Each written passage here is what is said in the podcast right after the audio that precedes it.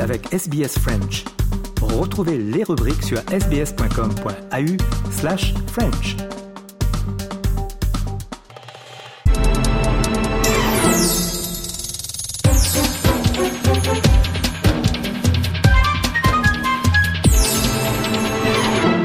Nous sommes le 28 janvier, c'est l'heure de notre rétrospective. Aujourd'hui, nous allons remonter en 1986. Il y a 37 euh, ans se produisait le terrible accident de la navette de la NASA Challenger qui se désintégrait 73 secondes après son décollage.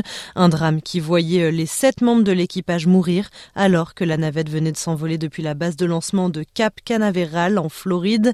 Retour sur l'accident de la navette Challenger avec Léo Roussel et des archives de l'Institut national de l'audiovisuel et de France Télévisions. Madame, Monsieur, bonsoir. Ce devait être la routine, ce fut le drame. 45 secondes après le décollage, la navette américaine Challenger a explosé en plein vol. Elle s'est pulvérisée dans une gerbe de flammes. Il y avait sept astronautes à bord. Selon la NASA, il n'y a pas de survivants.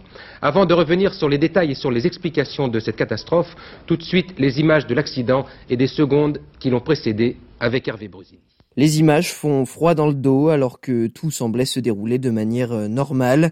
La navette Challenger, propulsée depuis la base de Cap Canaveral en Floride aux États-Unis, a explosé en plein vol, le tout sous les regards euh, des spectateurs choqués qui étaient venus assister au lancement de la mission. Parmi eux, les parents de Christa McAuliffe, membre de l'équipage censé devenir la première institutrice dans l'espace.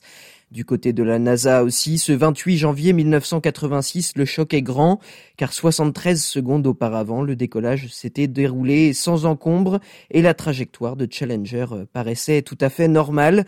Pourtant, l'explosion s'est bien produite et les sept astronautes à bord de la fusée sont décédés.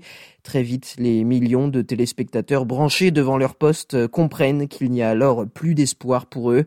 Et pendant de longues minutes, techniciens de la NASA, médias et spectateurs assistent impuissants à la chute des débris qui tombent progressivement au large de la Floride, laissant derrière eux une trace de fumée.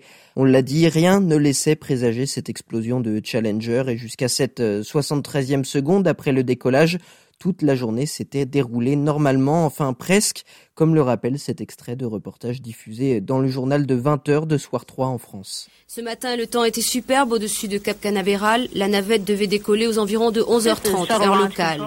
Les sept membres de l'équipage avaient pris leur petit déjeuner, comme le veut la tradition, devant les caméras de la télévision. Cinq hommes et deux femmes. H-10, tout est prêt pour le lancement. Les échanges radio entre le commandant de bord, Francis Kobe, et le centre de contrôle de Houston indiquent que tout va bien.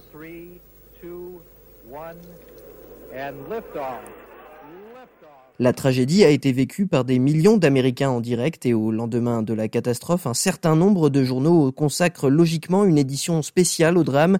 Ronald Reagan, le président, prend la parole après l'accident et affirme que quoi qu'il arrive, le programme spatial américain doit se poursuivre. Pour les Américains, c'est le choc et nombre d'entre eux affirment ne pas avoir connu un tel drame depuis la mort du président Kennedy en 1963.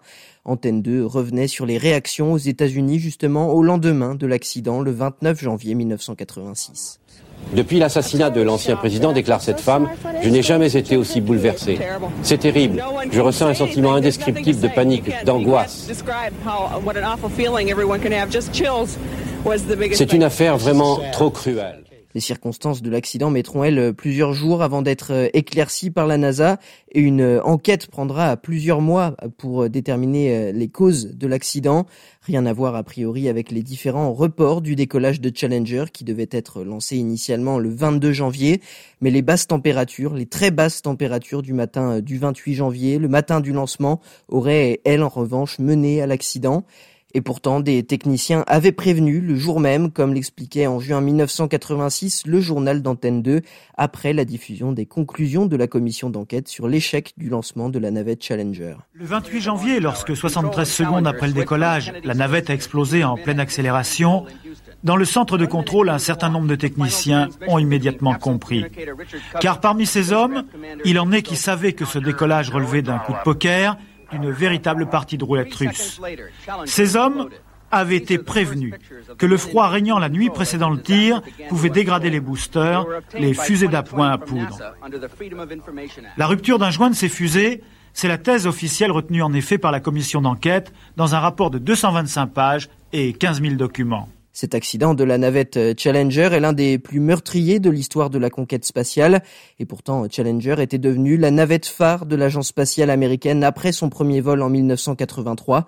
Les conséquences du drame ont été lourdes puisque le programme de navette spatiale de la NASA a été stoppé pendant deux ans et demi, notamment pour permettre l'enquête autour de l'accident.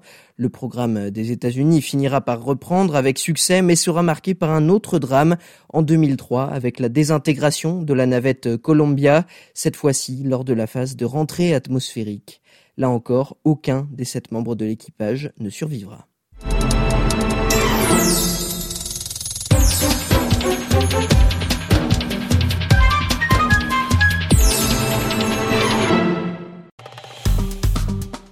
Aimez, partagez, commentez. Suivez-nous sur facebook.com slash sbsfrench.